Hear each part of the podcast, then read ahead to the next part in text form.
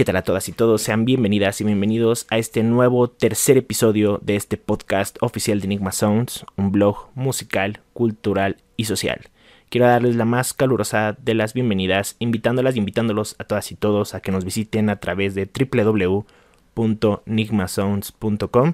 Visiten nuestro blog oficial, ahí constantemente estamos subiendo artículos y notas musicales, culturales y sociales, explorando el trasfondo de los nuevos talentos y también de contenido en tendencia. También nos pueden visitar a través de nuestras redes sociales, Facebook, Twitter, Instagram, en, eh, nos encuentran como Nigma Sounds, de igual manera tenemos un canal oficial en YouTube, el cual vamos a estar eh, subiendo los podcasts en formato de video con algunas proyecciones visuales para que tengan oportunidad de seguirnos también por ahí. Gracias por seguir apoyando este proyecto. Este aviso es únicamente para comentarles que este primer, bueno, este tercer episodio está dividido en primera y segunda parte, es decir, van a ser dos partes de este mismo episodio debido a que eh, pues se extendió bastante. Tuve la oportunidad de hablar con una persona muy importante para mí, eh, alguien que admiro mucho, una persona especialista en temas de cinematografía y también en música. De hecho, exploramos dos de estas grandes artes, música y cine. Y cuando menos lo acordamos, el podcast ya se había extendido bastante. Por ende, he decidido dejarlo en dos partes. El tema está muy interesante, te invito a que la escuches. Em, y pues bueno, gracias por seguir compartiéndonos, por seguir apoyándonos. Y si ya estás en esta primera parte, te invito a que continúes en la segunda, muy probablemente reproduciendo automáticamente la lista, ya sea Spotify, ya sea Anchor, ya sea Google Podcast o Apple Podcast, vas a poder escucharnos en segunda parte de este nuevo episodio. Muchas gracias y nos vemos en la que sigue.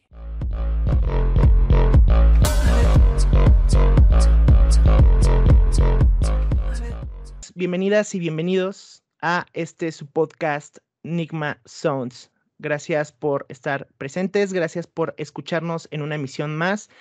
En este nuevo episodio, eh, agradezco mucho que nos estén acompañando a través de sus plataformas digitales, como son Google Podcast, Spotify y también a través de nuestro blog oficial de Enigma Sounds, que es de donde se despliega todo este proyecto que ustedes ya conocen.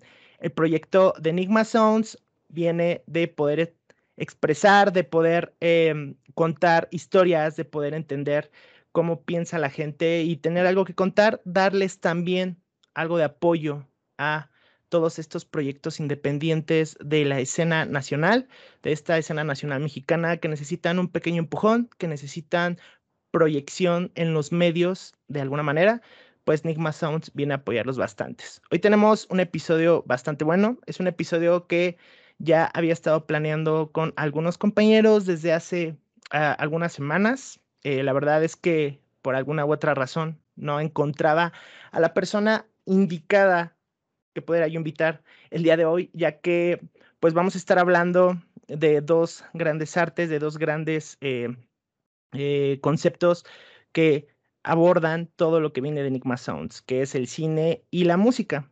Entonces, pues bueno, de ahí sí tenía yo que encontrar a la persona adecuada, a la persona que complementara de manera correcta mis palabras, que complementara también esta plática y que sobre todo transmitiera las ideas de la mejor forma y que tuviera algo de especialidad también ahí.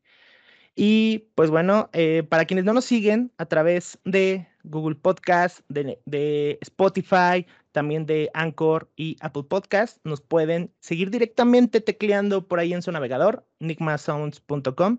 Ahí vamos a estar proyectando también los podcasts directamente del canal oficial también de YouTube y vamos a estar compartiendo todas nuestras redes sociales. Les agradezco mucho a quienes nos han estado mandando mensajes a, través del formulario de contacto para compartirnos sus proyectos. Son bastantes proyectos artísticos, musicales, de pintura también. Eh, por ahí me encontré eh, a un chico que escribía pues bueno, denme el tiempo necesario también a, los compañeros que están apoyándome de este lado en el, en, el equipo, de contestar sus mensajes y muy pronto les vamos a dar el espacio y sus propias reseñas. Pero bueno, no se diga más, vamos a comenzar con este nuevo episodio. Estoy muy contento de presentarles a esta gran invitada de honor. Esta invitada que nos va a acompañar eh, eh, el día de hoy en este episodio, que viene justamente a contarnos pues eh, su perspectiva, el trasfondo que va detrás de la música y el cine. Y quiero presentarles, y es ahí donde entran los sonidos de aplausos, para Alma Anaid Bustos Hernández. Ella es licenciada en psicología, egresada de la carrera de cinematografía en la Asociación Mexicana de Cineastas Independientes. Ella ha producido... Em, ella ha producido cortos independientes, los cuales han sido proyectados en la Cineteca. Es una chica que sabe bastante eh, eh, de cine, eh, está muy enriquecida en, todo este séptimo arte y tiene mucho que contarnos. Por ahí la dinámica, ahorita se las cuento un poquito, pero hey Ana, ¿cómo estás? Hola, muy buenas noches, Suri. Muchas gracias por esta invitación. Estoy muy contenta de estar hoy este, en este podcast para hablar un poco de cine, un poco de música y vamos a ver qué sale en el programa de hoy. Claro que sí, Ana. Yo pues eh, he tenido el honor de conocerte en algunos proyectos que, que has realizado eh, para los oyentes que, nos, que están del otro lado a través de, de las aplicaciones. Déjenme contarles que a Naid yo la conocí a través de segmentos de un programa independiente que se llamaba, o se llama todavía, no recuerdo muy bien, Tercera Llamada Radio, si es que todavía está en proyección. Eh, Alma Anaí tenía por ahí eh, segmentos de cine en los cuales ella daba críticas de manera constructiva a, las películas, a las películas que estaban en tendencia en aquel entonces. Por ahí todavía andan unos videos si los quieren buscar, con el permiso de ella, claro está, lo estoy mencionando. Y la conocí a través de, este medio, me llamó mucho la atención eh, cómo abordaba pues el trasfondo de las películas, estaba bastante bien porque Muchas veces llegamos a encontrarnos eh, blogueros, llegamos a encontrarnos gente que también comparte su crítica que no necesariamente es constructiva y pues te quita el mal sabor de boca. Aquí les estamos dando la libertad de, de elegir y al fin de cuentas lo que a ti te gusta como oyente, como televidente también, pues te termina gustando a ti y nadie te tiene que hacer cambiar de opinión. Cabe señalar que este programa va a estar enfocado a dar nuestro juicio personal. Entonces, estoy muy contento que estés con nosotros, Anaid. ¿Estás por ahí eh, con nuevas cosas o estás centrándote ahorita en tus proyectos personales o escuela? Eh, pues ahorita estoy mm, dedicada un poco más a la cuestión profesional académica, entonces este, eso me roba un poquito más de tiempo, pero eh, sí estoy siguiendo un poco con cuestiones de difusión, un poco de, cine, eh, como para ampliar a lo mejor eh, el conocimiento de, las personas, ¿no? Sobre algunos aspectos que se pueden apreciar en el cine, ¿no? Y eso lo hago con, una página, no sé si la, puedo mencionar aquí. claro, adelante, este espacio es tuyo. Así, ahí tenemos un, muchas gracias, tenemos un podcast los días viernes donde hablamos de películas que por lo general no son tendencia, que están como saliendo, que son recientes o películas de culto, eh, clásicas también, pero que por lo general no han sido tendencia no son muy conocidas. Entonces, intentamos como llevar ese tipo de contenidos a, pues al público. En eso estoy por ahora, mi querido Suriel. Ah, súper.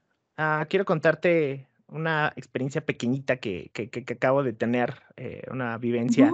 Antes de comenzar con el programa, eh, es, es, algo muy cortito, pero que me sacó mucho de onda porque me metí a un grupo de estos de Facebook de, de cinéfilos y me causa un no sé qué. Eh, está muy pinche que la gente se tire tanto hate por los gustos de películas.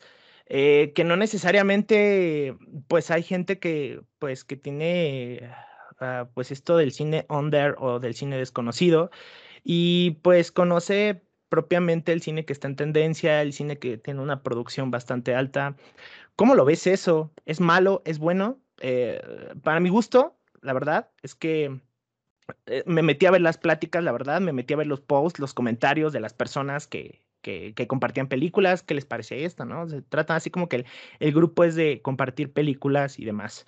Pero hay mucho hate, hay mucha mala vibra de, de juzgar al semejante por el tipo de cine que, que ve. ¿Tú, ¿Tú, qué opinas de esto de manera muy breve ahí? Que me puedas dar tu opinión. Pues Fíjate que yo creo que es algo muy generalizado, no quiero decir que toda la gente lo hace, pero sí está muy difundida esta creencia, ¿no? De pronto, de que tus gustos, ya sean musicales o cinematográficos, em, te posicionan un peldaño más arriba que otras personas que no tienen los mismos conocimientos, ¿no? Yo creo que el arte, bueno, siempre he pensado que el arte es subjetivo, por lo tanto el cine también lo es, y los gustos pues, pues son, son muy distintos, y creo yo que es válido que una persona pueda conocer únicamente el cine, por ejemplo, hollywoodense, ¿no? El cine coreano quizás, o el cine muy underground, el cine clásico, ¿no? Y lo importante creo yo que es, es que una película te hable. Si logras que una película te comunique algo, ¿no? Eh, sentir o cambiar, que vivas esa experiencia cinematográfica con una película de Hollywood, si quieres, yo creo que es válido y creo que esa es la finalidad de, pues del cine, ¿no? De vivir esa experiencia estética y cinematográfica en este caso. Entonces, yo sí respeto mucho, mucho los, los gustos de las personas porque sí, es muy común, es muy común que, que se dé esta división, ¿no? Excelente, tienes mucha razón, el arte es subjetivo y pues ahí lo tienen. Eh, no necesariamente tienes que ser eh, un especialista, no necesariamente tienes que conocer todo tipo de cine para que una película te transmita algo, es más que suficiente y termina siendo pues lo mejor para ti. Excelente. Pues muy bien, con esto vamos a dar arranque a este nuevo episodio, música y películas. El episodio de hoy va a tener una dinámica sencilla, pero bastante divertida. Eh, como les decía, ya llevaba yo planeando esto por ahí eh, con, con, con Almanaid tenía la oportunidad de estar discutiendo pues los temas que podemos abordar. Afortunadamente recordé que ella tiene ese gusto también por el cine y pues claro también por la música. Em, y pues vamos a hablar de, de estas dos eh, grandes ramas del arte, música y películas. Y esto explorando el trasfondo de los soundtracks. Entonces, la dinámica va a ser simple hemos elaborado una lista de eh, algunos soundtracks, canciones propiamente. Eh, la idea es esa, la idea es identificar las canciones y estas canciones, lo particular que tienen es que han sonado en más de una película. Propiamente hemos elegido las películas que nosotros conocíamos o que pues a lo mejor hemos identificado por una canción. El, papel que juegan los, eh, los soundtracks, el papel que, eh, que juega una canción en una escena es más que eh, ambientar o sonorizar propia película juega también un papel muy fundamental para contarte también o proyectarte pues eh, una experiencia realista, puede ser también una buena experiencia que tú estés al momento de estar viendo la película, pues que te transmita también un sentimiento y que te mueva incluso o, que te haga recordar alguna escena en específico y un escenario, ¿no? Y esta es nuestra intención de seleccionar las canciones que, ah, pues para, para ella y para mí, eh, consideramos eh, que podemos por ahí saber o determinar en un juicio propio en qué escena de película o en qué película funciona mejor. Ella ha seleccionado su listado de, de, canciones y un servidor también lo ha hecho. Y pues por ende vamos a estar por ahí mencionando eh, de las canciones que han sonado en estas películas y cuál nos parece mejor y por qué. Entonces, Vamos por ahí a compartir los títulos de las canciones, el nombre del artista y el, evidentemente, el título de la película. Y ella y yo les vamos a estar contando por qué creemos que suena mejor en una escena que en otra, o más bien en una película que en otra. Recuerden, esto es únicamente de entretenimiento, esto es únicamente para tener un tema que charlar en esta sesión del día de hoy. Y eh, por supuesto que al fin de cuentas es un juicio personal. Entonces, no se diga más, Anaid. ¿Qué te parece si comenzamos? Por aquí tenemos ya la lista y ¿te parece, eh, te gustaría arrancar tú? ¿Quieres que arranque yo? Tú decides, eres la invitada del día de hoy. Quieres, em, me gustaría que empezaras tú.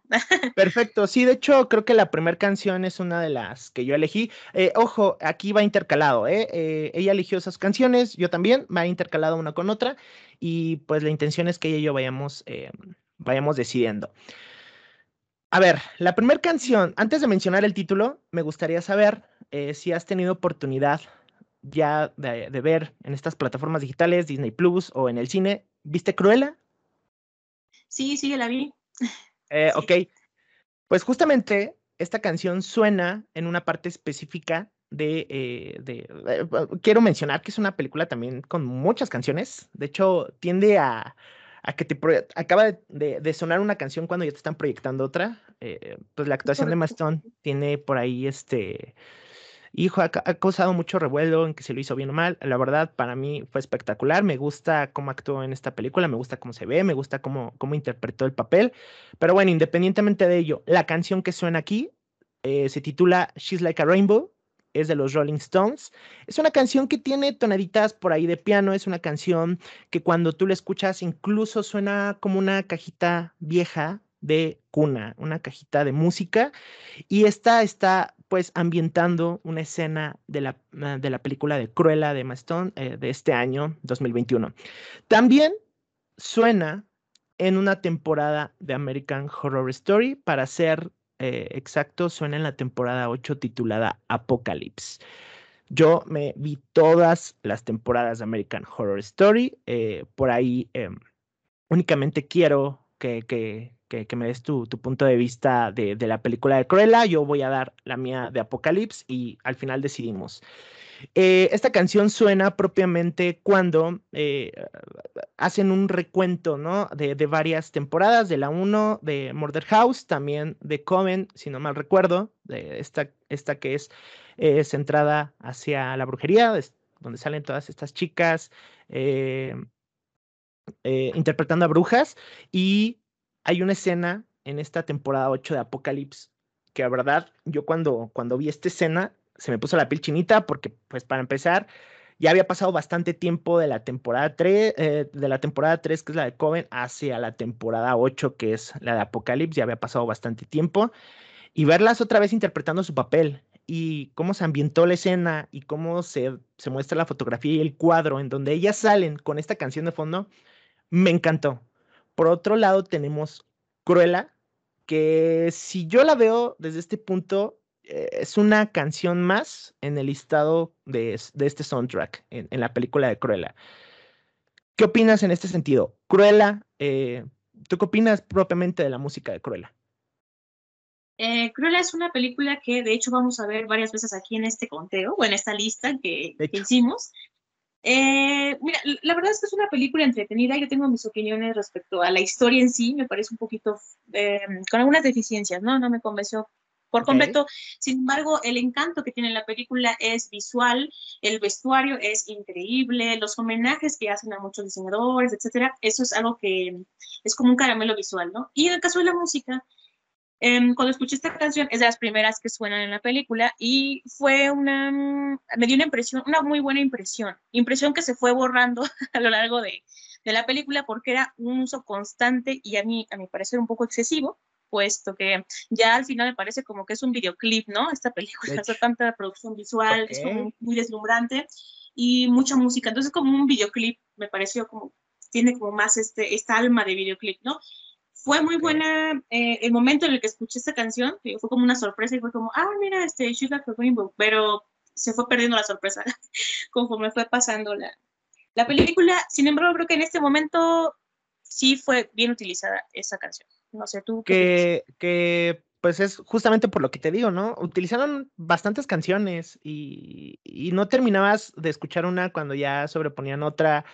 Sí llegó un punto en el que dije, otra canción y, y, tiene buen soundtrack, la verdad e, es que supieron elegir, supieron elegir a la, e, en qué escena propiamente y, y pues nada, si tuviera que elegir y lo voy ya determinando, híjole, eh, Sí, es, es, es muy personal.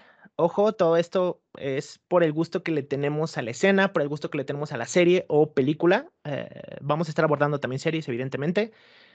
Y pues sí, me voy a, me voy a quedar con que sonó mucho mejor en American Horror Story. En la temporada 8 propiamente en una escena eh, cuando estas brujas llegan a ayudar, a, llegan a de alguna manera a proteger de todos estos demonios y vampiros que, que estaban saliendo ya al final de la, de, la serie, en uno de los últimos capítulos. Es perfecta, la verdad, les repito, me encantó.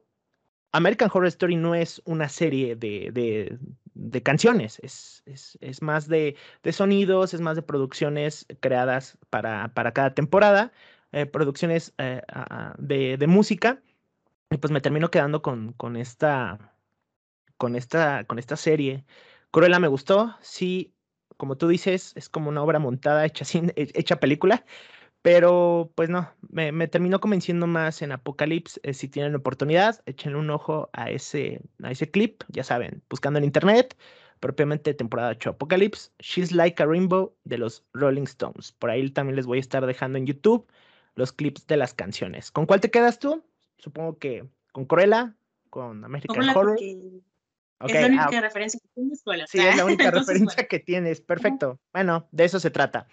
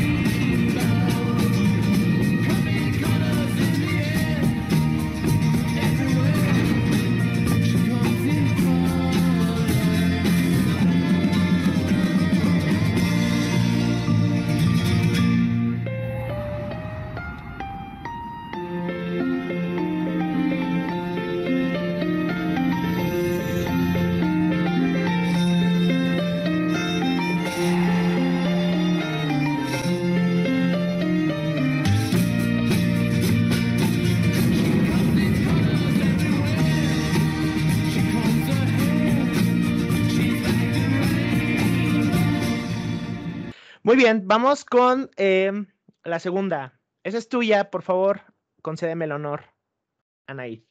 Ok, bueno, vamos a ir ahora con nuestro segundo lugar en nuestro listado que, realizamos y está Feeling Good de la gran, gran Nina Simon. Eh, que bueno, esta es una película que ha sido muy, muy ampliamente utilizada, ya sea la versión interpretada por ella o por otros eh, artistas, ¿no? Hay una también ahí de, de News que ha sido también como muy utilizada, no sé si en videojuegos, series, etcétera, ¿no? Vamos a referirnos aquí únicamente a tres películas, que es nuevamente, bueno, a dos, perdón, que es Cruella, nuevamente, decir, y a Intocables. Intocables es el título que le dieron en español a esta película, no sé si recuerden, es una película francesa, eh, que tuvo como muy buen recibimiento a nivel mundial, ¿no? que contaba la historia de eh, dos personas ¿no? que se encontraban como diferentes estratos sociales, socioeconómicos, y que eh, desarrollaban una amistad entrañable. Uno de ellos tenía una parálisis, no se sabe exactamente qué tipo de enfermedad tenía, y el otro era un chico un poco descarriado, ¿no? Que, sí, sí, sí. no, sabía mucho qué hacer con su vida y por azares del destino llega a, a trabajar a la casa de, de este hombre que es un, curador de arte, un galerista que se dedica como millonario. Y bueno, van dándose ciertas cosas que eh, nos, nos, dan, nos regalan un retrato de lo que es la amistad, ¿no? Em, aquí vamos a hablar de dos momentos en Cruella. en la escena donde suena esta canción es una de las tantas escenas donde vemos a nuestra protagonista, ya sea caminando o, tomando alguna decisión, etcétera, ¿no? Siempre es como, eh, siento que Cruella utiliza mucho las canciones como para darle más fuerza a su personaje, cosa que no siempre es necesario, pero bueno, aquí quisieron hacerlo. Sí, estuvo poco forzado, ¿eh? Estuvo algo forzado. Sí, sí, sí.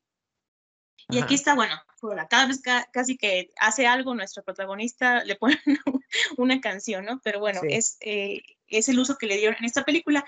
Y en Intocables es una escena en la que mm, eh, esta persona que estaba postrado en cama toma la decisión de hacer algo atrevido y se lanzan, no sé si te acuerdas, ahí es un, este, mm, de, un paracaídas, me parece, ¿no? Ajá. No sé si recuerdas esa escena. Entonces, em, me parecen buenos usos. Es una canción muy poderosa, la voz de esta mujer era eh, inigualable, ¿no? Entonces creo que a cualquier película que se la ponga le va a dar como mucha fuerza a la escena, ¿no? Entonces, eh, creo que yo me quedo con Intocables. No sé si tú hayas visto Intocables también. No, claro, claro que la vi. Eh, híjole, yo la conozco como amigos. Yo la ah, conozco como amigos aquí en América Latina. No la eh, en inglés, pues, eh, el título original. Ustedes saben que aquí en América Latina, eh, así, no sé, la verdad es que tanto en España como en América Latina tiene sus dimes y diretes entre quién pone los títulos más ridículos y quiénes no. Pero pues también América Latina de repente saca unos títulos que no tienen nada que ver con el título original en inglés. No estamos para hablar de eso, pero no importa. Intuchables, Intocables, yo la, la, ubico como amigos, que de hecho, eh, Ana, eh, por ahí había también una nueva versión, un remake con Brian Cranston. Eh, no sé, me quedo con la, con la versión original. Y dime, o corrígeme, no, es, no estoy seguro si tiene más fuerza Feeling Good en esta escena de, del paracaídas que o la canción que él está bailando en un momento dado en el que quiere animar a todos eh, en una como pequeña reunión, en una fiesta. Por ahí podíamos habernos decidido por dos canciones.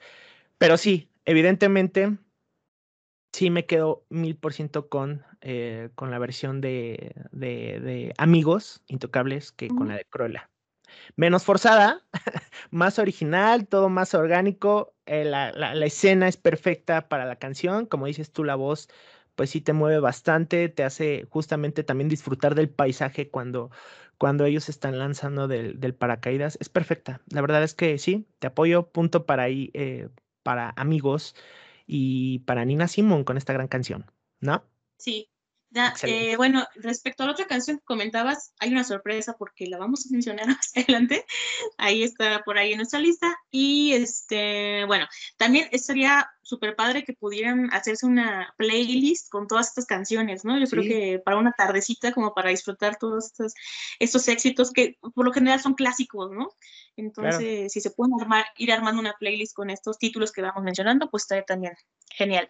Entonces, te toca ahora a ti, mi querido y es que insisto, antes de que de mencionar la siguiente canción, eh, o sea, una cosa es la película, una cosa es la narrativa, eh, la fotografía, el video y demás, pero otra cosa es cuando la canción te, te, te, levanta y te hace sentir todo, todo lo que tú estás viendo. Eh, la verdad, cuando la canción es adecuada, pues hay un porqué del por qué repetir esa escena o volver a ver la película. Muchas de las películas que yo vuelvo a ver también es mucho por el soundtrack, eh, no propiamente por, por, por la trama incluso. Entonces tiene mucho, mucho que ver. La música juega un papel fundamental en el cine. Y sí, como dice Anaid, vayan ustedes haciendo su propio list. ¡Oh, sa mère! ¡Oh. And I'm feeling good.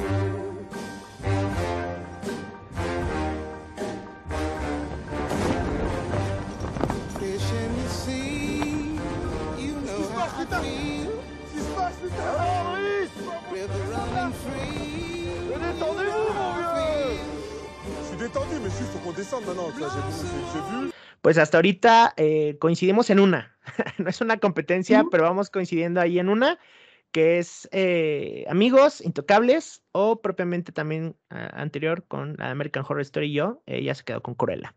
Siguiente canción. Eh, uf, me encanta y debo de mencionarlo.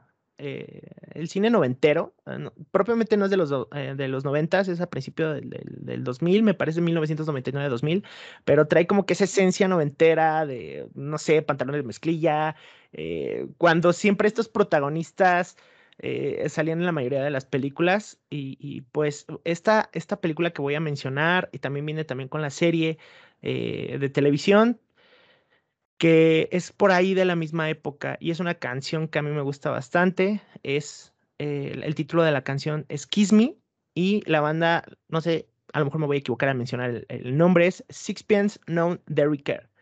Esta banda compuso especialmente la canción para la película de Shields All That o como la conocemos en América Latina, ella es así.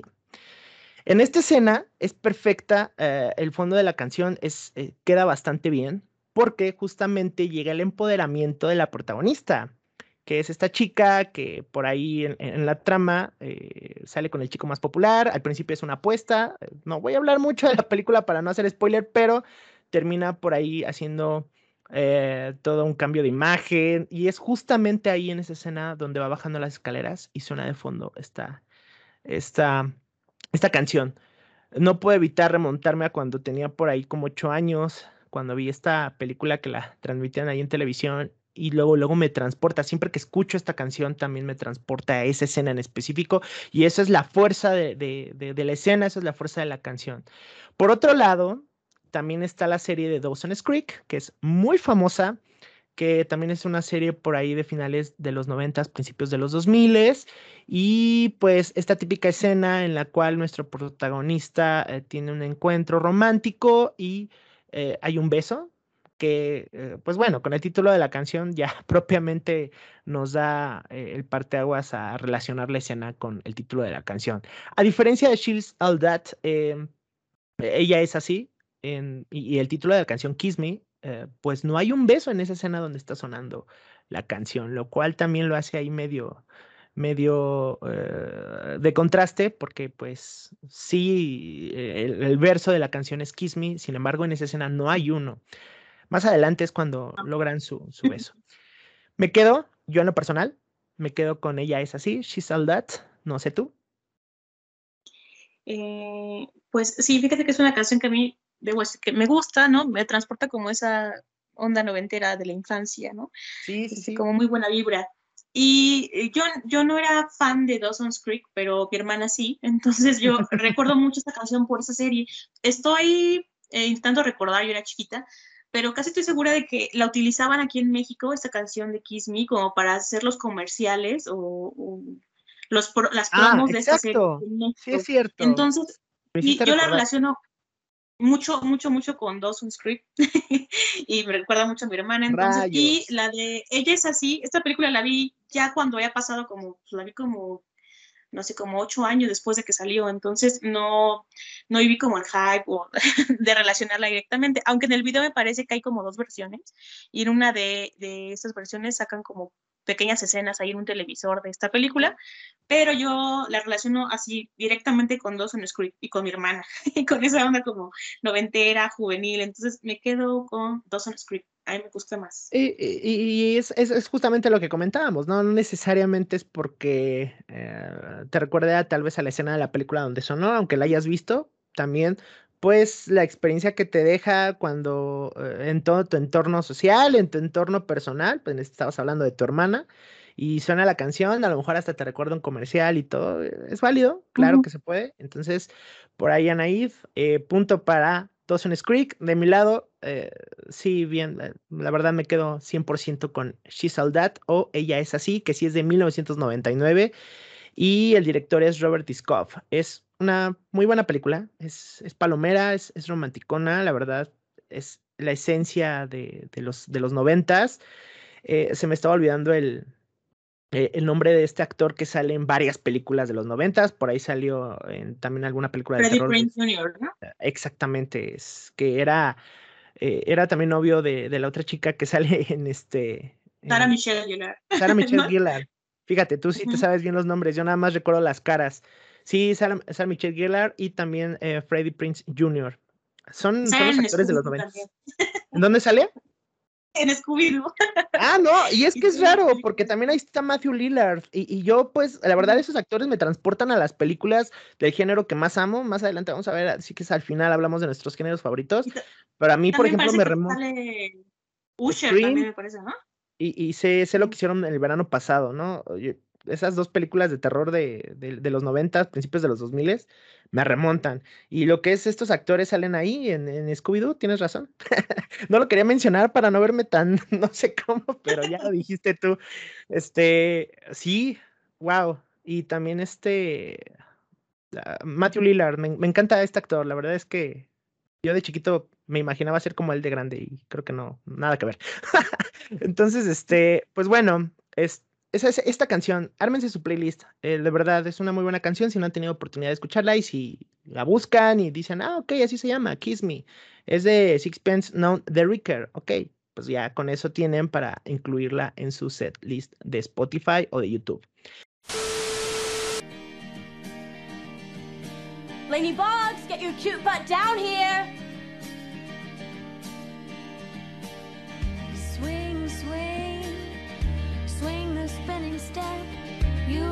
Shoes and I will wear that dress. Oh,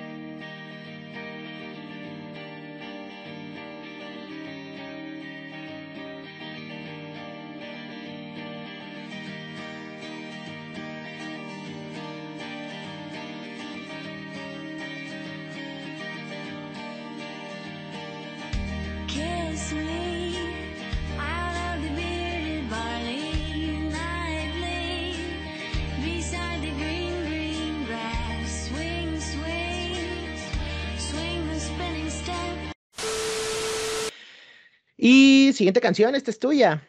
Te voy a dar el, el honor para el puesto 4. Bueno, pues vamos a hablar de otra canción que también es un clásico. Esta lista está pues conformada por muchos clásicos y éxitos inolvidables. Entonces, este es uno de ellos que es Freebird, que es, bueno, yo creo que un, referente, ¿no? De Liner Skinner. Y tenemos, ha sido utilizada en muchas películas, también en videojuegos. Yo la recuerdo por Grande Auto, que jugaba con mi primo hace unos años, y ahí estaba en, uno de, uno de los radios de, de este videojuego, ¿no?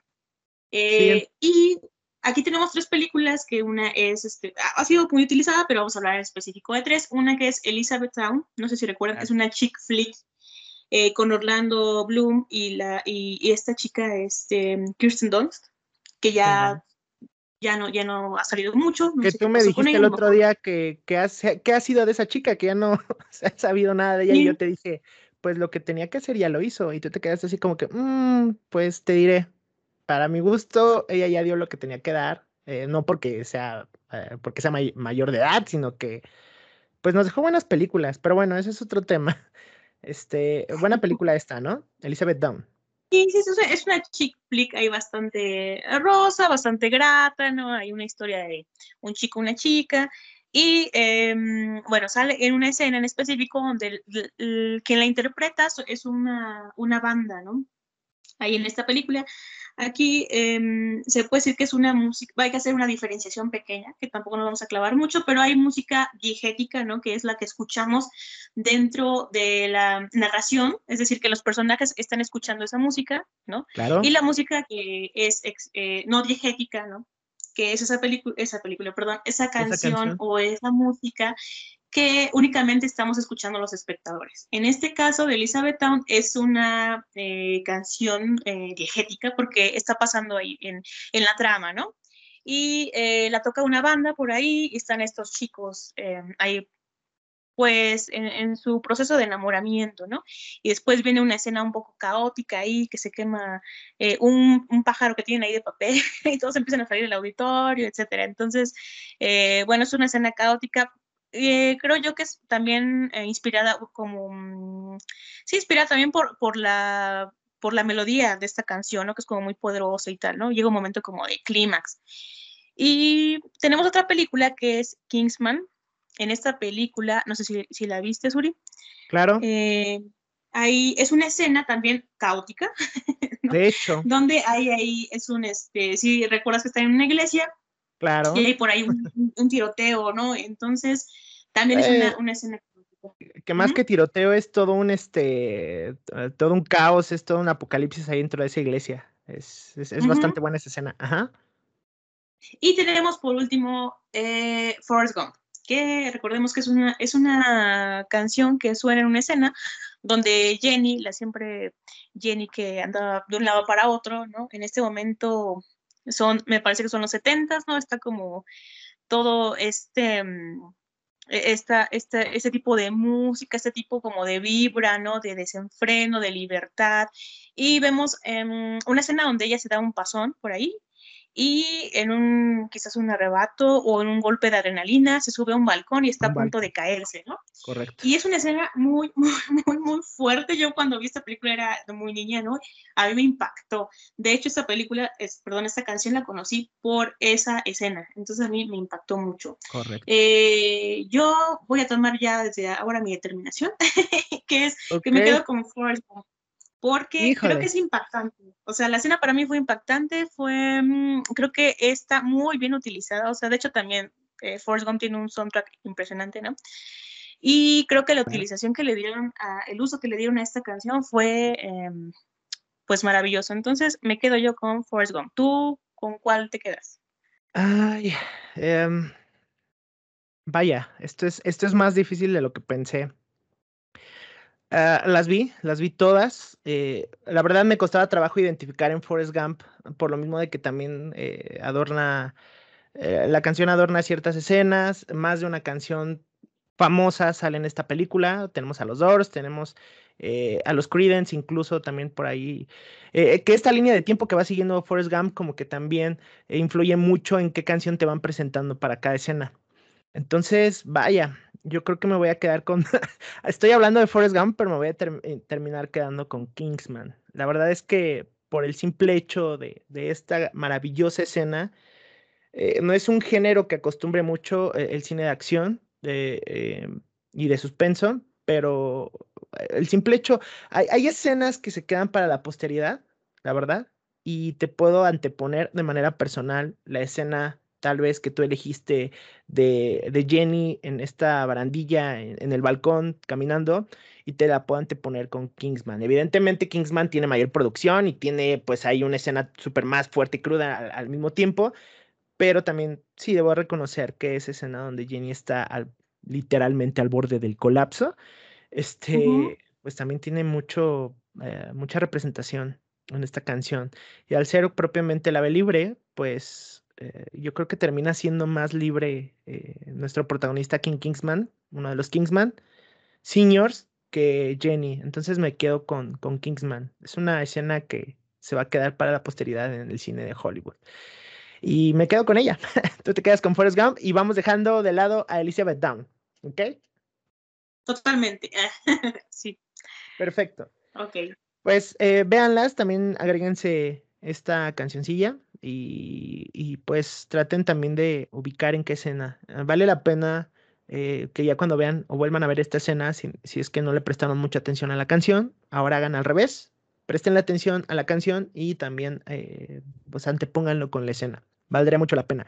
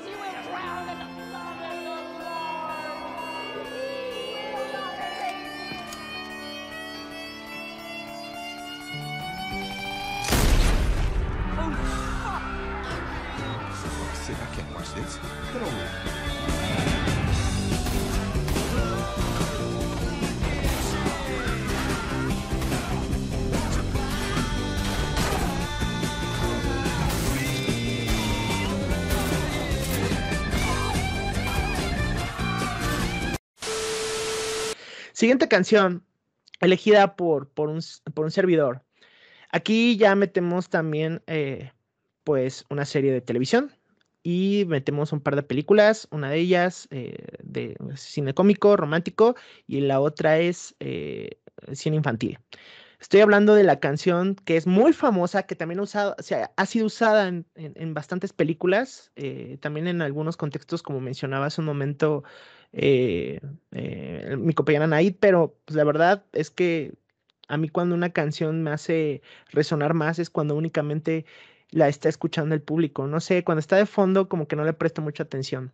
En estas, en estas tres, eh, más bien en estas tres producciones, pues la canción como tal ha sido para el espectador. Y estoy hablando de Dancing with Myself de Billy Idol.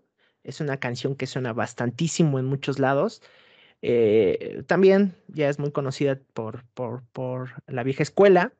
Y en las tres producciones en las que salió fue primeramente en Te Amo Hermano, así conocida en América Latina, y en Estados Unidos eh, propiamente el título que se le dio es I Love You Men.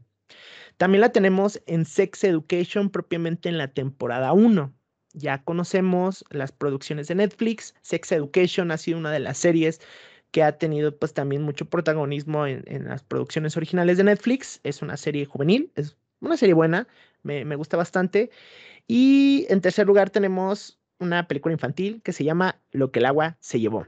Que esta es una película de la misma productora que trajo a Wallace y Gromit. De hecho, por ahí la animación eh, es, es, idéntica a Wallace y Gromit. Entonces, híjole, pues son tres escenas completamente distintas, funcionan bastante con la canción Dancing with Myself, que más para pues dar empoderamiento al personaje, lo que hace pues es, decorar un momento divertido. Eh, las tres películas tienen momentos divertidos eh, en su mayor porcentaje, tanto, más bien, las dos películas y la serie, Sex Education, I Love You Man y Lo que el agua se llevó.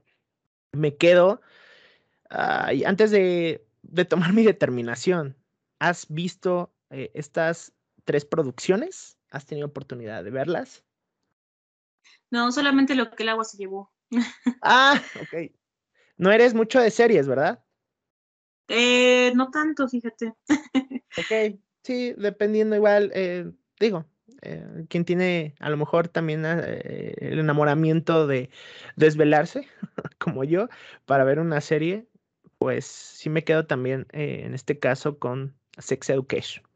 Representa bastante bien lo que el personaje de, de, Otis dentro, de esta, dentro de esta serie está pasando. Dancing with Myself, bailando conmigo mismo y pues propiamente también eh, al finalizar, no quiero dar spoilers, pero al finalizar esta primera temporada eh, logra liberarse, logra eh, pues también un grado de empoderamiento, era un personaje muy tímido, era bastante retraído y, al final pues queda bastante bien la canción, queda bastante bien esa escena, entonces me quedo con Sex Education.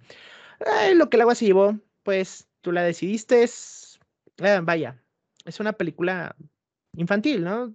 Digo, ¿tú qué opinas de estas películas eh, que son 100% dedicadas al público infantil y son animadas y son animalitos que hablan? ¿Qué opinas de eso? Yo te decía que como que no me convencía ese tipo de cine. ¿Tú qué opinas de este tipo de cine? Pues a mí me gusta la animación. Em, la animación me gusta mucho. Es un trabajo eh, muchas veces hasta artesanal, ¿no? Depende de qué tipo de animación sea, pero a mí me encanta, a mí me encanta. Y el cine infantil también se me hace como eh, sencillo, me parece, no sé, entrañable, ¿no? Y aparte yo creo que es como el, el, tipo, digo, hace años, ¿no? Las fábulas eran como lo que educaba de alguna forma, dejaba moralejas, ¿no? A los niños. Entonces ya eh, en épocas ya actuales, quizás esas fábulas o leer ese tipo de cuentos no, no suponen como tanto interés para, para los niños, no para todos, pero sí eh, en general. Y yo creo que las películas son algo que viene como a dejar ese, como a tomar esa, esa estafeta, ¿no?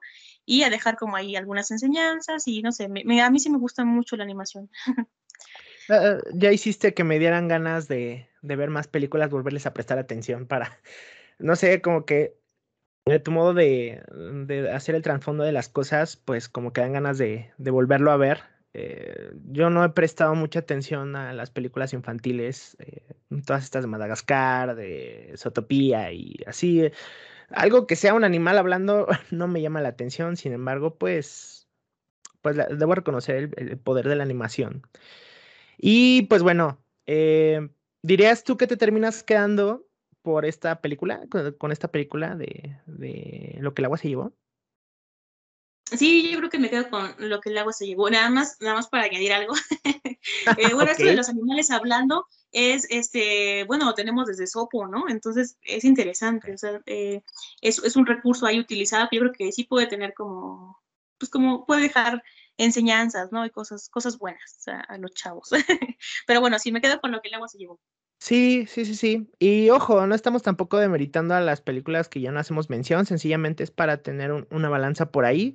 Eh, la tercera película que era ah, Te amo hermano o I Love You Man, eh, pues con este actor que nunca envejece, Paul Roth, que ahorita está teniendo también mucho protagonismo ahí en el universo cinematográfico de Marvel.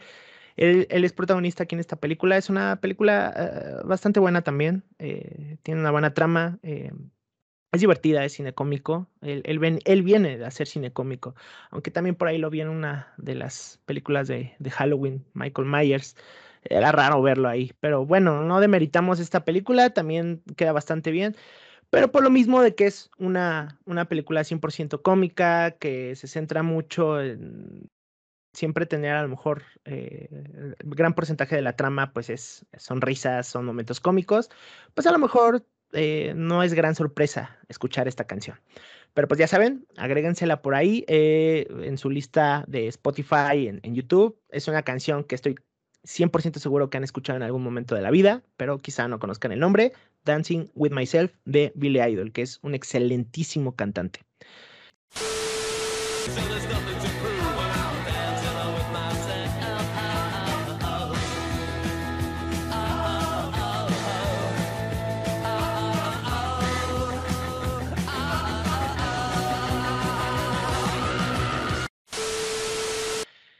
Y la siguiente canción, y ah, me encanta esta canción, pero pues es tuya. Adelante. Eh, bueno, pues vamos con eh, otra más en nuestra lista. Esta es la número 6, que se llama I Feel Love de Donna Summer, que es una gran, gran canción. Ya empecé por aquí a bailar, ¿eh? Me encanta esa canción. Fíjate que, mm, bueno, hay quienes la consideran por ahí, ¿no? Que es que pertenece a un género musical llamado High Energy, ¿no? Que tiene como influencias, pues del disco, ¿no? Que es lo que estaba, em, lo que había estado como en boga en esa época, pero ya estaba como saliendo, ¿no? Que en los 70s. Y tenemos también eh, el pop, ¿no? Y esta, bueno, es una canción que tú escuchas y como que te levanta el ánimo, ¿no? Hasta te hace querer salir a correr. no, es una canción poderosa, ¿no? Y eh, también ha sido utilizada en muchas películas, pero vamos a mencionar aquí unas que yo recuerdo, que es una es Zoolander, no sé si recordarán esta ah, película. Por supuesto.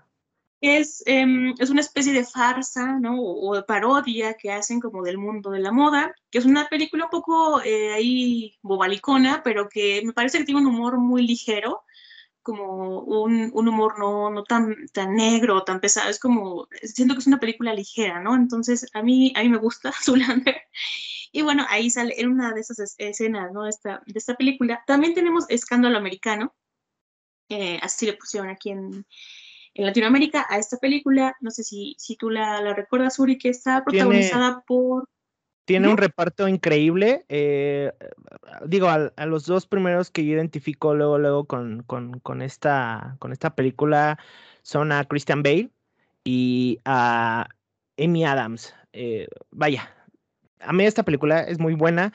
Christian Bale es, es un camaleón en, en, en, la actuación. Lo hemos visto eh, interpretando a distintos personajes en los cuales pues sí se proyecta bastante, se mete bastante en su papel, los cambios físicos, sube y baja de peso, y pues esta película evidentemente no es la diferencia porque está interpretando a una persona que, que tiene una edad avanzada, bastante pasado de peso, descuidado, un poquito fachoso, pero también ahí empoderado por, por imagen.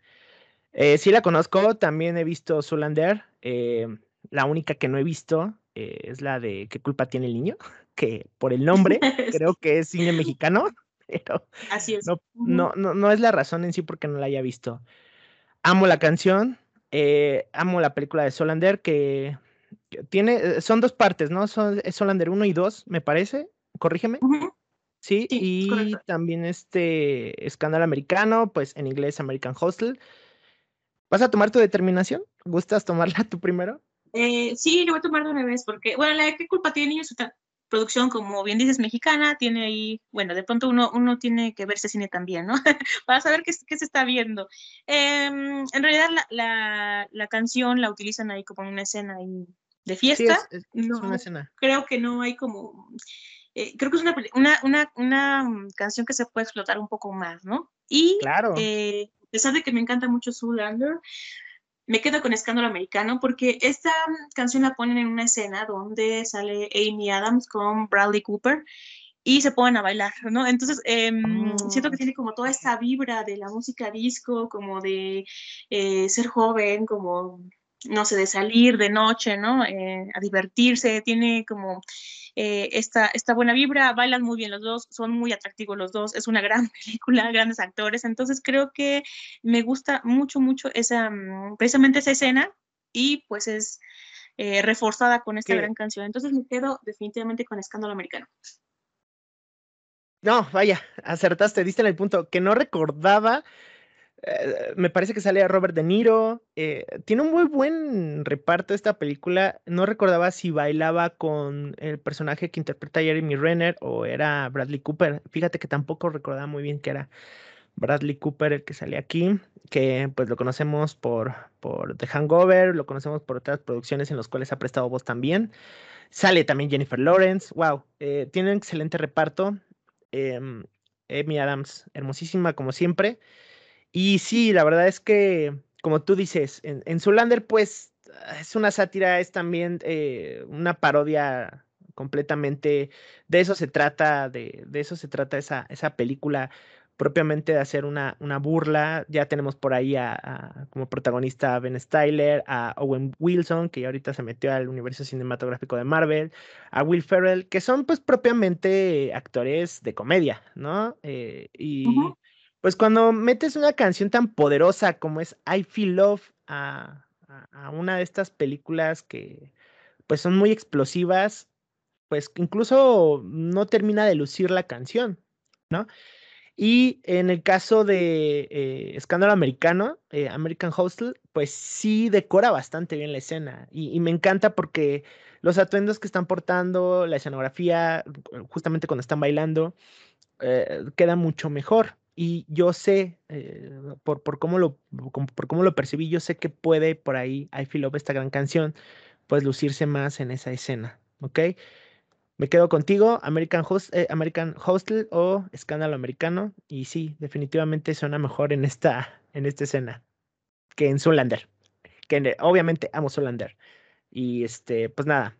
Em, buena determinación la tuya. Agréguense esta que no sé si has escuchado otras, otros remixes o versiones. Tengo yo un, un acetato de Donna Summer en el cual esta canción dura alrededor de casi 10 minutos, porque justamente, sí, como acaba de mencionar Anaid, pues era una canción que salió por ahí en el movimiento High Energy, que se tiende pues a ser bailable y las versiones extendidas eran lo que más este, se producía en aquel entonces. Y hay varias versiones de esta canción, incluso cantada también por un, DJ, eh, bueno, no, sí cantada eh, y también remezclada por un DJ. Eh, pues no sé, me quedo con la de Donna Summer, evidentemente, pero es una canción. ¿Y recuerdas, quién, recuerdas quién fue el productor de esa canción? No, no recuerdo. Fue Giorgio Moroder, que es, bueno, un productor eh, súper conocido por trabajar ahorita en tiempos más recientes con los desaparecidos Daft Punk. y ese que no sé cómo de, tu agrado, pero no sé si recordarás que en sus últimos discos, bueno, en el último disco más bien, tenía como mucho esta aura como eh, muy, este, muy disco, ¿no? Como, como... Sí como, retomando como esta ondita setentera, no sé si te acuerdas. Entonces, bueno, pues sí, claro, o sea, es el mismo productor, ¿no? Que es bien interesante que alguien aquí siga vigente, ¿no? De hecho, esta, esta canción en sus versiones en vivo, eh, pues también es, tiene un ambiente de mucha fiesta, mucho baile. Ya después, a conforme la fueron remezclando, incluso pues la versión de la, que, de la cual te estoy hablando recientemente, yo la escuché y la vi en uno de estos festivales electrónicos grandes, pero pues de la comunidad LGTB. Es decir, eh, esta canción está sonando y varios bailarines están por ahí desnudos. Eh, está bastante divertida. Pues, es una canción que sí es este. Eh, que, denota libertad, que denota empoderamiento y amor, sobre todo, ¿no? Pues es 100% la bandera. Y, sí, vaya dato interesante del productor. Y pues nada, queda bastante bien ahí en el escándalo americano. Y pues sí termino dejando de lado qué culpa tiene el niño. no me. No, la verdad es que ah, ya al final, este. Una canción más, ¿no? I definitely know that. I'm sorry, we don't have to go dancing. We can go have coffee or talk or something. No, no, no, no. No, no, I need this. Please, I need to go dancing with you please. Okay, baby, let's go dancing.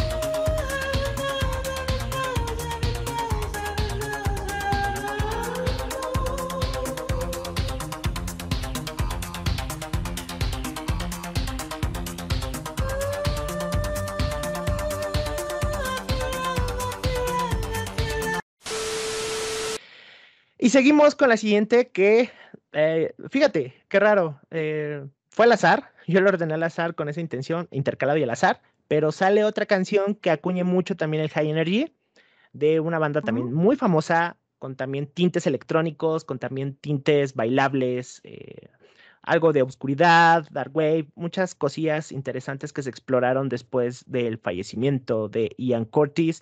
Estamos hablando de Blue Monday de la banda New Order. Eh, esta canción es muy famosa. Esta canción de hasta cierto punto se ha utilizado para producciones independientes, para comerciales. Y pues eh, la gente cada que escucha esta canción no puede evitar eh, comenzar a bailar. ¿Dónde encontramos esta canción? y que es, que cabe señalar que también pues es una canción que puede usarse tanto para decorar una escena, tanto de relleno también para una película, serie o lo que sea. Eh, decidí meter aquí eh, las que representan más por ahí a esta canción, por los tintes electrónicos brillosos, los colores y demás. Metí a Un Chico Listo, eh, James McAvoy, que, te había dicho que, representaba a su papel protagónico aquí. Tenemos también a Atomic Blonde o Atómica, aquí en América Latina, que es una película bastante buena. Olvidé el nombre de la protagonista, eh, de, esta actriz que ha salido, que me encanta cómo actúa, que ha salido también haciendo un papel de una asesina serial. Por ahí no voy a hablar de esa película. Y pues en Raider Player One, ¿no? Que es una animación justamente también eh, es una mezcolanza de animación con escenografías reales, pantallas verdes y demás. Mundo de videojuegos, claro está, toda una dimensión alterna de, mundos distintos. Que también por ahí me, gusta esta película porque aborda otras escenas de películas, como por ejemplo El Resplandor, ¿no?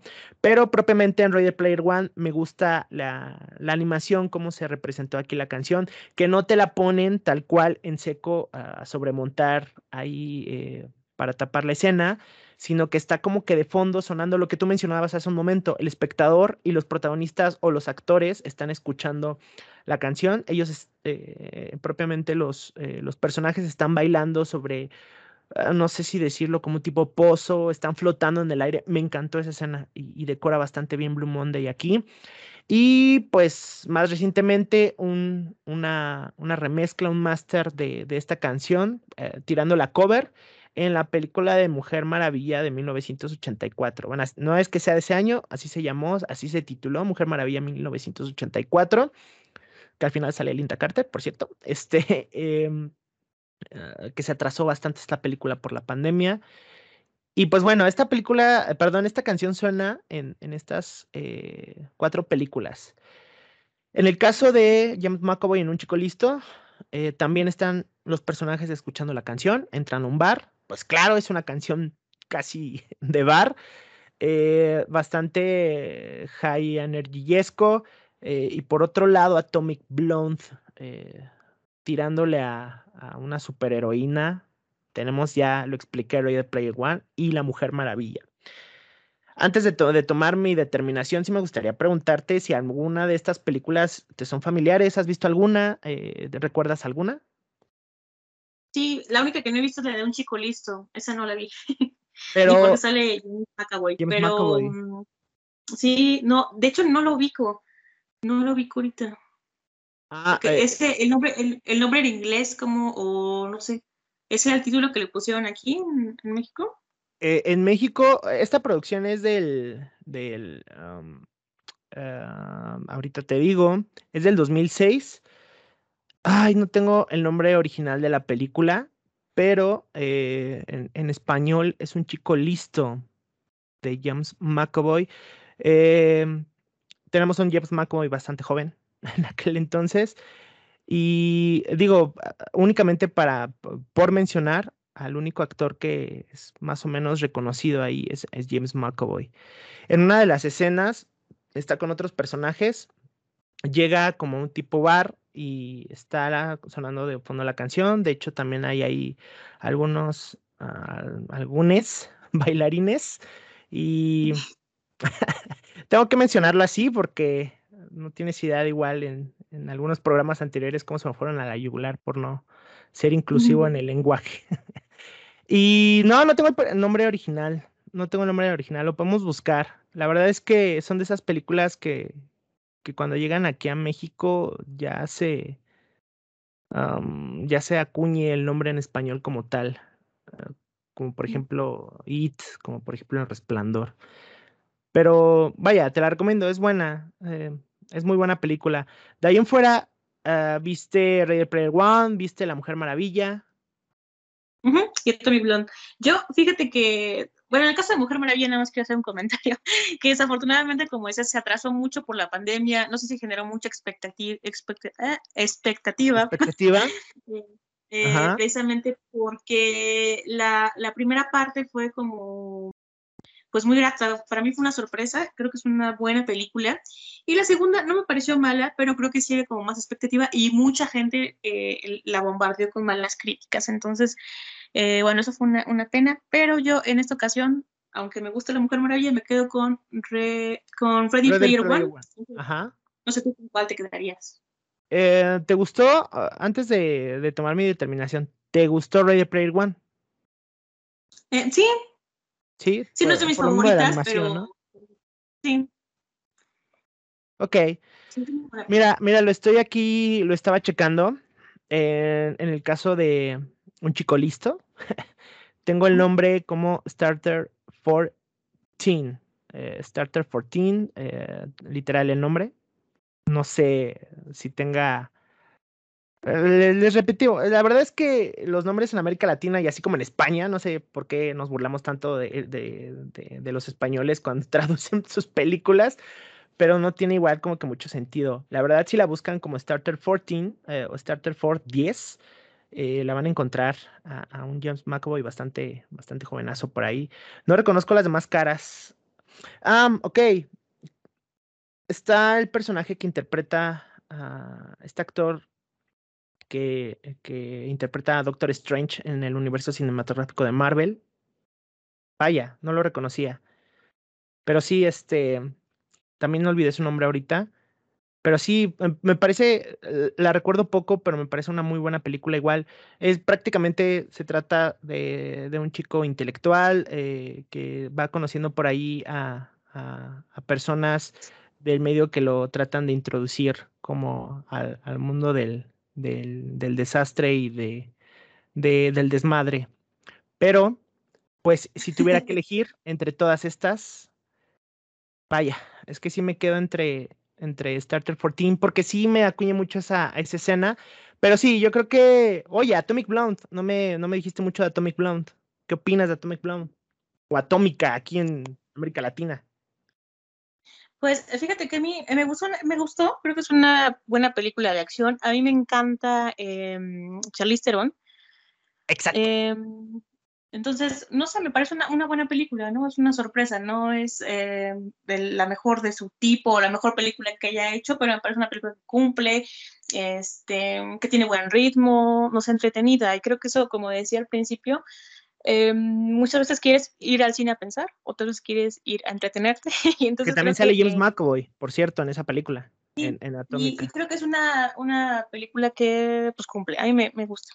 Entonces, eh, sí. no sé, ¿a ti qué te pareció? ¿Te pareció como cuando vi, una cuando vi el, cuando vi el póster, voy a ser bien honesto, eh, y, veía el, el, Atomic por ahí como título y el Blonde, o sea, ves las letras azules así como de luz neón, Atomic Blonde, Fíjate mi inocencia. Y luego veía a, a Charlize Theron en su personaje con este cabello cortito, ah, rubio, completamente eh, teñido de rubio.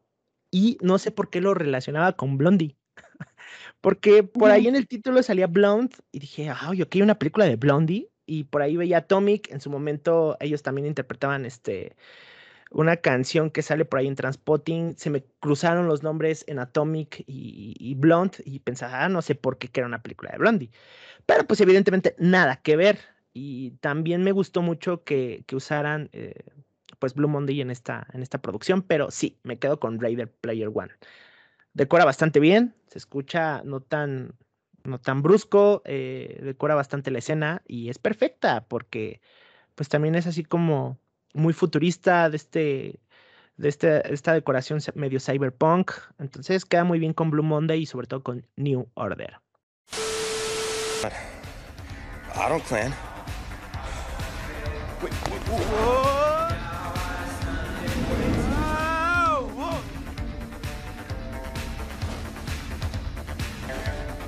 I don't think this is it.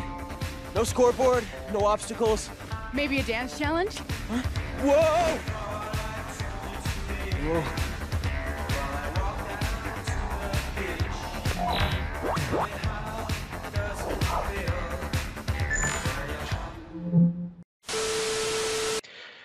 Pues bueno, siguiente película. Eh, ya vamos casi a la mitad. Eh, la verdad es que el tiempo así no se siente. Dime, por ahí ya está Born to Be Wild. Te escucho.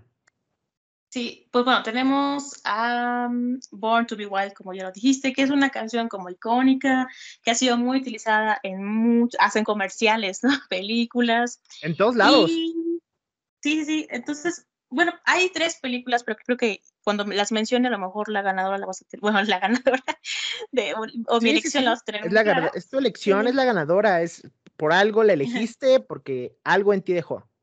Para ti es la ganadora. Bueno, pues tenemos, vamos a mencionar otra vez a Cruella, porque Cruella, ahora sí que dijeron qué canciones hay que meter, pues todas las que se puedan. Entonces son buenas canciones. Así lo sentí, así lo sentí. También, también creo que son eh, buenas canciones que tienes que darle su espacio. No sé si metes tres buenas canciones, por ejemplo, en toda la película, que son bien utilizadas en momentos muy específicos, creo que es como más útil a que metas como 20 que no están ahí, que son grandes canciones y las usas como, para como para meterlas cinco segundos y nada más para darle ahí como un realce a la escena un poco superficial, no lo sé.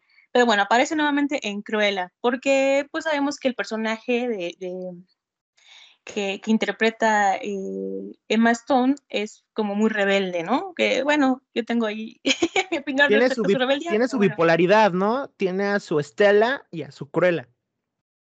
Sí, es decir, o sea, es una persona como, como que tiene esta onda punk, ¿no? Como esta actitud, ¿no? Como, eh, pero... Pues, es una Cruella muy punk.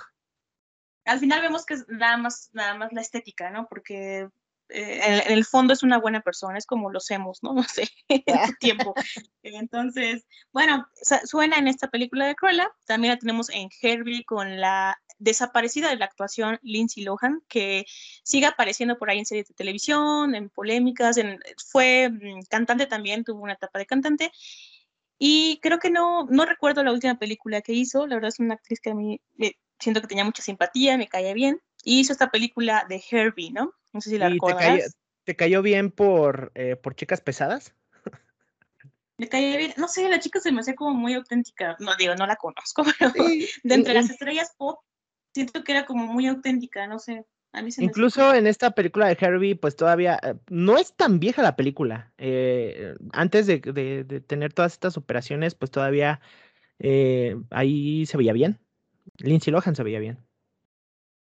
Sí, sí, desafortunadamente, yo creo que se sigue viendo bien, pero podría verse mejor, ¿no? Digo, desafortunadamente siempre los excesos te cobran, pero pues independientemente de cómo se vea, debería regresar a la actuación, ¿no? Yo creo que tenía como mucha chispa, no sé, era una chica que me gustaba cómo actuaba y era muy linda además, ¿no?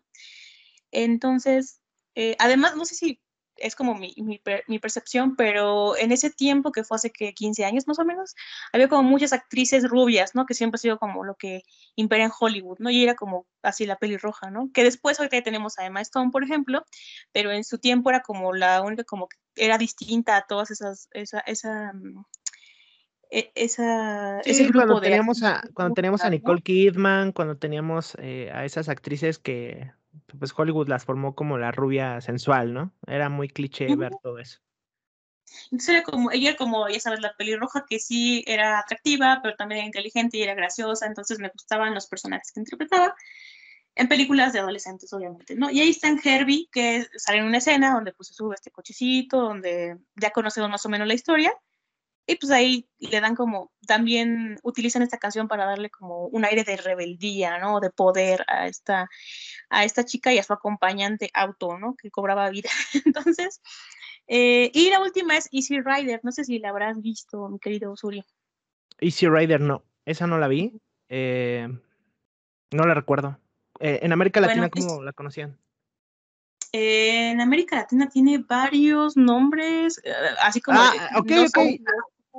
Ya, pero es como ya, ya, ya. Easy Rider eh, son, son estos, eh, estos personajes que van como en un viaje en moto en la carretera. Ajá, es correcto. Ok. Sí, sí, sí. Es una película que, bueno, también ya tiene sus años, es por ahí del 70, si no me sí, es vieja, es vieja. Y, bueno, están actores de la talla de Dennis Cooper, está Peter Fonda, que ya falleció hace dos años, ¿no? Que viene también de una familia de sí. actores, todos los Fonda. Estaba Jack Nicholson por ahí, más joven, ¿no? Y esta película yo creo que está ligada completamente a esta, la canción. Perdón, esta, esta, canción está ligada a, a, a, la película y viceversa, ¿no? Entonces, yo creo que es difícil que, mm, que se puedan que como separar. Antes, antes de ¿no? que decidas, yo quiero hacer, uh, regresándome un poquito a, eh, regresándome un poquito a Herbie, aquí en América Latina se conocía como Cupido motorizado, ¿no?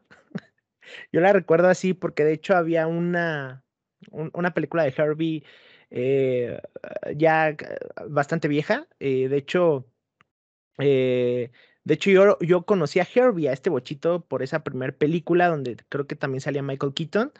Y después ya se vino esta otra con, con Lindsay Lohan, con este actor que me estoy enamorado de este, de este chavo, bueno, ya no tan chavo, Justin Long, que ha salido también por ahí en algunas películas de terror.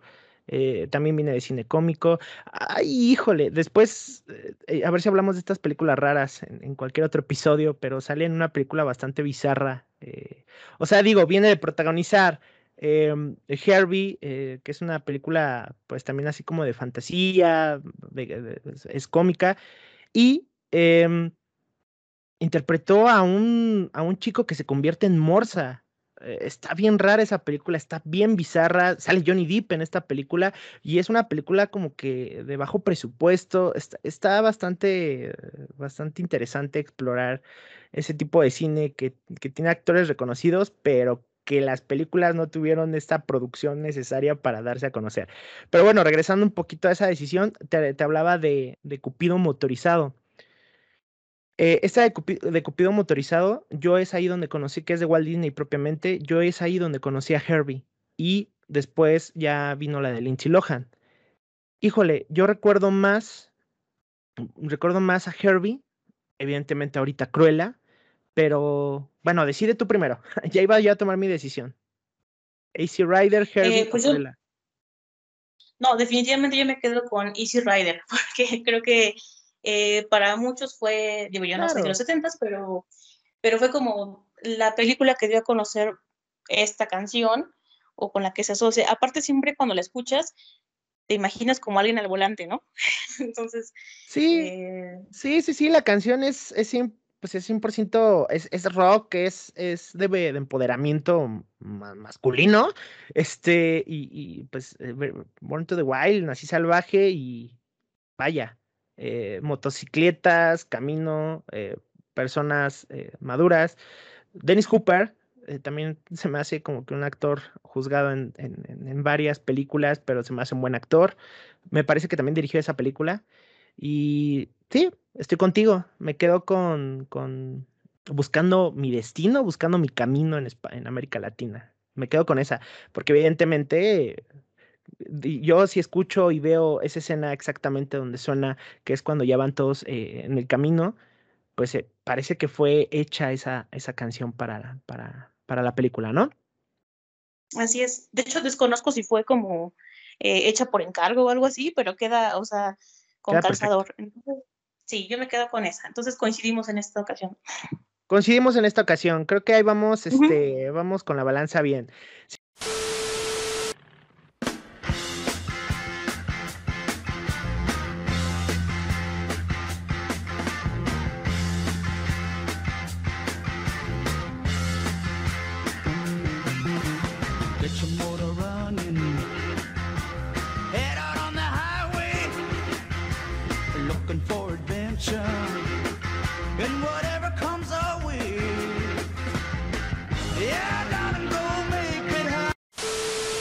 Siguiente, siguiente canción, que más que canción, esa sí es completamente, eh, completamente hecha. Es un soundtrack eh, creado 100% para la producción de este famoso director que muchos dicen que está sobrevalorado, otros dicen que es el, el antagonista de sus propias películas porque trataba mal a sus actores. Hay mucha, mucha información negativa sobre este actor, otra también bastante positiva, eh, porque pues con la cámara creó eh, este, nuevo, eh, este nuevo fotograma, esta nueva forma de, de grabar que no se había hecho anteriormente. Y pues estamos hablando de una canción justamente para una de esas producciones, que incluso para esta película en especial, el autor original que viene de un libro, propiamente esta película, el autor original dijo que no tenía nada que ver la película, pero la película hizo famosa a la novela. Estamos hablando de The Shining o El Resplandor, em, novela original de Stephen King y producción llevada propiamente al cine por Stanley Kubrick. El Resplandor, que por ahí después eh, Stephen King hizo su propia versión pero pues no, no me gusta. Ya sé que nada tiene que ver eh, con, la novela. Yo siempre estoy, no sé tú, la verdad es que yo estoy un poco en, disputa cuando sacan alguna película basada en un libro, basada, y pues muchos fans, ay, es que no es igual al libro, y, acaban con la película, terminan aplastándola. Pero eh, hay, hay, una brecha bastante grande en, en llevar una producción, ya, no es nada fácil pero cuando hacen algo también como fue The Shining, cuando tenemos a Jack Nicholson, cuando tenemos a, mm, se me olvida el nombre, me parece que es Wendy, no, recuerdo muy bien el nombre de la actriz, que también sufrió bastantes traumas, cuando hacen algo tan bueno ahí, eh, pues queda bastante bien la película, aunque no sea 100% basada en el libro. Y ahí no hay mucho de qué elegir, porque también fue adaptada esta misma canción que era originalmente eh, de Wendy Carlos, es, e, esta mujer que, ha creado eh, también el soundtrack de Naranja Mecánica, otra producción de Stanley Kubrick, también basada en la novela de Anthony Burgess. Em, vaya, esta misma canción, el mismo soundtrack se escogió, o más bien se adaptó para Doctor Sueño en esta, en esta producción que fue de, de Mike Flanagan. Ambas películas me gustan, me gustaría escuchar tu opinión, claro está. ¿Cuál te termina de convencer? ¿No las viste? ¿Qué pasa ahí con, con El Resplandor de Stanley Kubrick y qué pasa con Doctor Sueño o Doctor Sleep de Mike Flanagan? Em, bueno, yo creo que definitivamente, bueno, obviamente eh, cuestionar a lo mejor la calidad de Kubrick es como muy osado, ¿no? Yo creo que eh, definitivamente es uno de los grandes cineastas de, de, bueno, pues el cine en general, o sea, el cine también es un arte muy nuevo, ¿no? Entonces creo que creó nuevas formas de cine, como propuestas diferentes. Em, creo que muchas de las escenas de sus películas han quedado como grabadas, ¿no? Son como ilustraciones así muy, como muy claras del, cine pop, quizás, ¿no? Pero Naranja Mecánica, por ejemplo, este tipo de, vestimenta, ¿no? Es decir, em, creo que es innegable el legado que ha dejado Kubrick y em, en el caso de Resplandor, pues sí, eso es siempre un problema, ¿no? Cuando, como bien dices, eh, hacer libros, eh, perdón, hacer películas inspiradas o basadas en obras literarias, pues siempre va a ser un conflicto tanto para el autor como para los fans. O sea, nunca vas a tener sí, El director se está metiendo, se está metiendo con los fans y se está metiendo con el autor de la novela, claro está. Sí, Totalmente, pero también yo creo que algo que, por ejemplo, me, remito un poco a Harry Potter, ¿no? Por un poco a otras películas, que siempre mencionan, ah, es que eso no pasa, les faltó tal cosa, ¿no? En la película, es porque son lenguajes completamente distintos, ¿no? Por supuesto. Y es imposible que en una película metas... Em, es que es eso. Todo lo que está en, en, 500 páginas, por ejemplo, ¿no? Es una versión del director. Siempre el director eh, tiene su visión de la obra de alguien más, ¿no? Entonces, pues yo creo que eso es respetable, ¿no? Se debe llegar a un acuerdo económico seguramente muy bueno para que eh, el escritor no, haga ningún tipo de, pues de comentarios, no lo sé, también me ha pasado con Game of Thrones, por ejemplo, por trasladarlos a las cuestiones televisivas, ¿no? Pero bueno, em, sí tuve oportunidad de ver las dos y yo me quedo en, este, en, en esta ocasión, pues obviamente con el resplandor. ¿Viste Doctor Sueño también? Sí, que es, es, es, prácticamente la continuación directa de The Shining, o sea, y, y, hablamos de eh, en, en, ambos sentidos, o sea, tanto en, en, la novela directamente y también, porque obviamente se menciona el resplandor, que es eh, esta acción de poderse comunicar con la mente, y hablamos también de la producción de Stanley Kubrick, porque pues aborda directamente, es una continuación. Em, también me digo, solamente por la mera nostalgia, a lo mejor, eh, me inclinaría por The Shining, pero más allá de, las de ambas producciones y porque amo también a Stanley Kubrick, híjole, em, pues voy a decir que, el soundtrack de Wendy Carlos de, que fue hecho para The Shining es una de esas pocas canciones que yo pongo únicamente para escuchar así en un día laboral o en un día normal o que yo reproduzco en mis audífonos. O sea, es una canción como que algo cruda, es una canción misteriosa, al principio te atrapa luego, luego te remonta a ciertas escenas, evidentemente. Mm, híjole, me quedo, yo en lo personal me quedo con Doctor Sueño.